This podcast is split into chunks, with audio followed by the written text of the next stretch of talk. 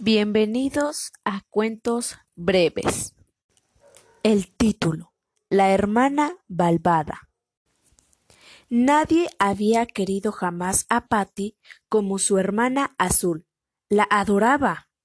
Despierta con todos los sentidos, e incluso tenía sueños rutinarios en los que se paseaba junto a su hermana gemela en un mundo donde no había más individuos que ellas dos, y eran felices, y se querían intensamente.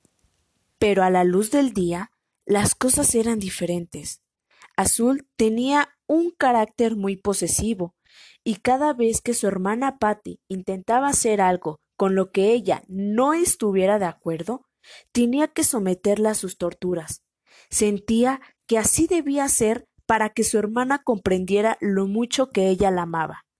El tiempo pasó y fue separando lentamente a las hermanas, aunque no en el corazón de Azul, que siguió amando a su hermana hasta el último minuto de su vida. De hecho, en el instante que sufrió aquel trágico accidente que le quitó la vida, su último pensamiento fue para Patty. A Patty la entristeció muchísimo la muerte de su hermana. No obstante, estaba acostumbrada a seguir adelante, así que, como lo había hecho tantas veces, impidió que la tristeza la estancara y continuó viviendo. Y cuando consiguió recuperar la estabilidad en su vida, cuando dejó de llorar la pérdida y retomó sus actividades de siempre, algo pasó que la fundió en la más absoluta incertidumbre.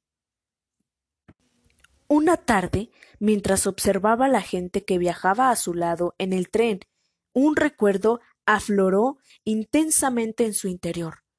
No fue el hecho de evocar un instante lo que llamó su atención.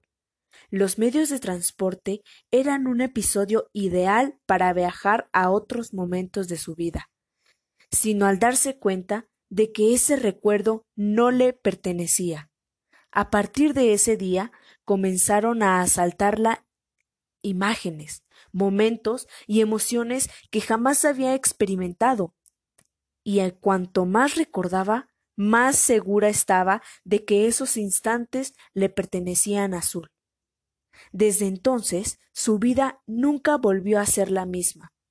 Comenzó a vivir en el recuerdo de su hermana y pudo conocer en carne propia cuánto la había amado la pequeña Azul.